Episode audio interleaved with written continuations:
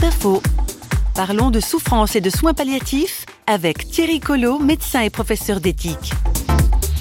Le challenge, c'est de trouver la vie malgré, à côté, autour de la souffrance. La vie déborde la souffrance. Bien sûr, la souffrance va être comme quelque chose qui masque la vie. Des brèches, des fissures sur un beau vase. Non, c'est pas tout à fait ça avec la vie. La souffrance, c'est, on pourrait dire, de l'antivie, de la non-vie.